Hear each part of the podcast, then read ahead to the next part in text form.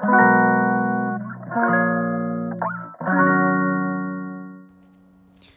んにちは松田祐介です。妊娠や出産に関わる麻酔酸化麻酔を専門にする麻酔会をやっています。さて本日のお題はチャット GPT を使いこなすために必要なものということについてお話しさせていただきたいと思います。たびたびですね皆さんに共有しているんですけれども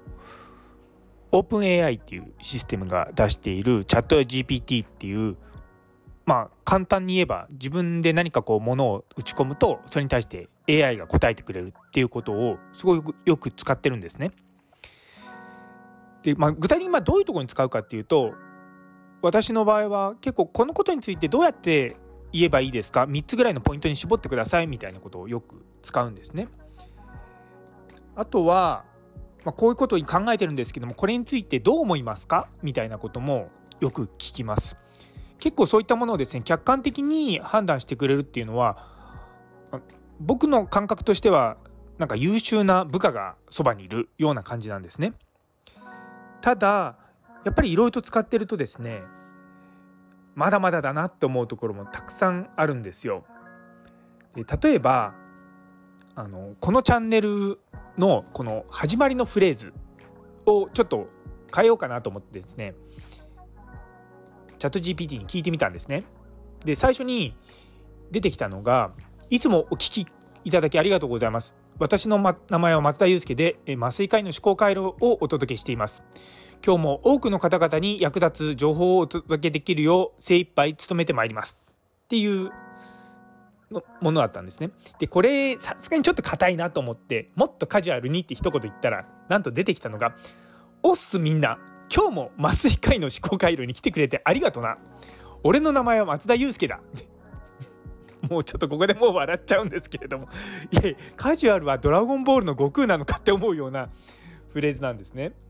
で終わりの方はあまあ今日も最後までお聴きくださりありがとうございましたっていうところをですねまたそれもカジュアルにって言ったら大きにみんな 今日も最後まで聞いてくれてありがとうなって。いやいやその同じトーンでや言うのやめてほしいなって思って本当にあの AI に笑わせてもらいました。っていうお話なんですけれどもいやなかなかですねパンチの効いた答えを出してくれるっていうのもまあ AI のいいところなのかなと思いながらあの、まあ、そんなこともあります。で結構ですねあの一般社会通念的なことって僕よく聞く聞くんですね。例えば会社において朝の朝礼は大事ですかっていうことについて聞くと、まあ、一般的に必要かどうかとは言えないけれどもまあコミュニケーションの手段としては重要視されていると。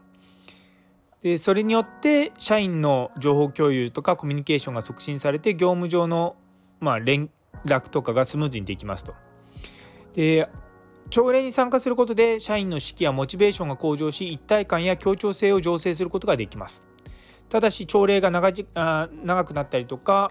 内容が毎回同じとかあるとモチベーションがあの下がってしまうと。そのためにはまあ形を変えたりとかもうちょっと短時間でやることがいいですよってことが書いているんですね。おそらくこういった内容ってブログで調べても出てくると思うんですけれどもブログで調べるとやはり SEO 対策されたものが一番上の方に出てきてまあもちろんそれが誰が書いたかっていうことがあの問題に問題っていうか、まあ、注目する点になると思うんですけども AI の場合は誰がっていうよりも実はそこの内容が本当に正しいのかどうかっ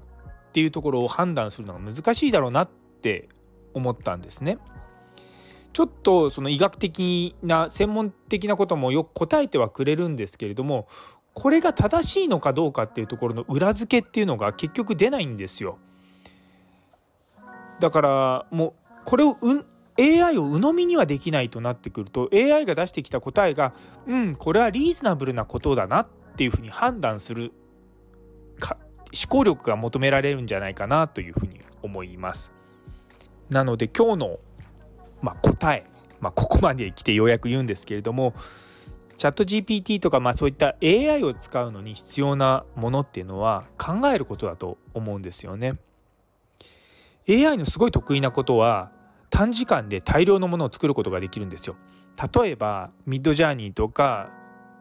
Stable Diffusion とかあの辺を使うとあっという間に絵ができるじゃないですか。でもその絵ってどの絵がいい絵でどの絵が悪い絵で悪いって言い方ですけど、まあ、その結局その絵が美しいと思うかどうかっていうのは人間の心なわけじゃないですか。でそれがどう響くのかっていうことを考えることが重要なんだと思うんですよね。例えばその写真家の人と、まあ、まあ、僕は全然写真あのスマホで趣味程度にしか撮らないんですけど写真家の人とそうじゃない人を比べた時に写真家の人って1枚の写真のためにもう1,000枚とか撮るわけですよ。その中でこれはこうこうこういう構図だからいいとかここのこの色の写り方がこうだからいいってていうんで絞っていって最終的に選ぶわけです。でそこは確かに感性が出てくるかもしれないけどもそれは論理に基づいた感性であってそれはカメラマンとして長年培ってきたそのキャリアによって出てくるものなんだと思うんですよ。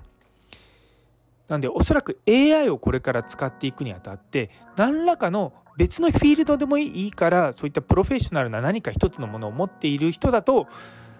別の領域のことでもあれこれなんかおかしくないっていうふうに思ったりとか逆にこういったことを考えている答えに対してうんまあ納得はできるなとかそういうふうに判断できるようになってくるんじゃないかなと思うんですよね。なんか将来的にその Google で質問するものが全部チャットみたいなそういった AI とかに聞くようになるんじゃないかって言いますけれどもそうなんですよその AI がまだ嘘をつくっていうかまあそれは意図的にじゃないんですけれども嘘かもしれないっていう情報でしかないのが今ただのあると思うんですよね。で先ほどのそのチャット GPT の内容とか見ててもちゃんと賛否両方の意見を言ってくれはするんですよね。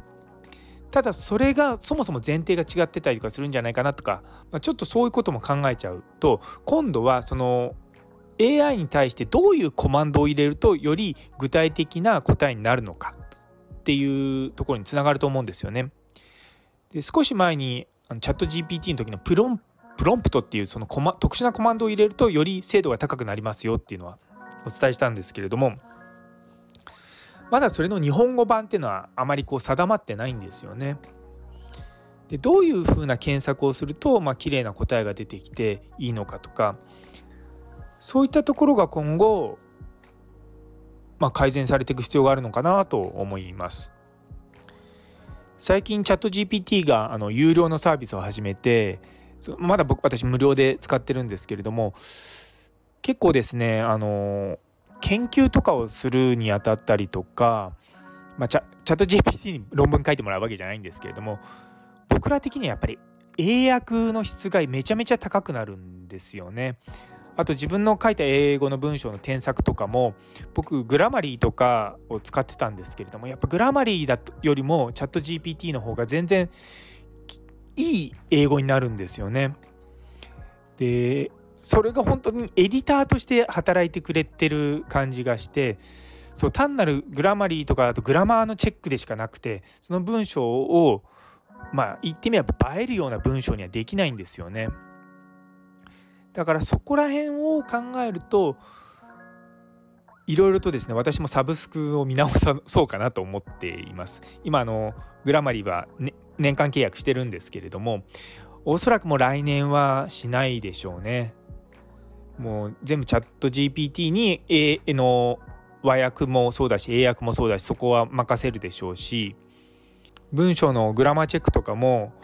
まあ、有料にすると結構いろいろと広がると思うんですよね。だから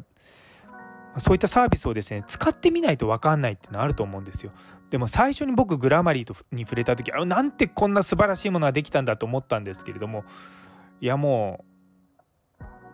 新しいこのオープン AI のシステムはめちゃめちゃもうやばいって言い方をするとすごくあの稚拙な感じがしちゃうんですけれども本当に感動しますね。あもちろんそれが医療とかもそうですしそのなんだろうな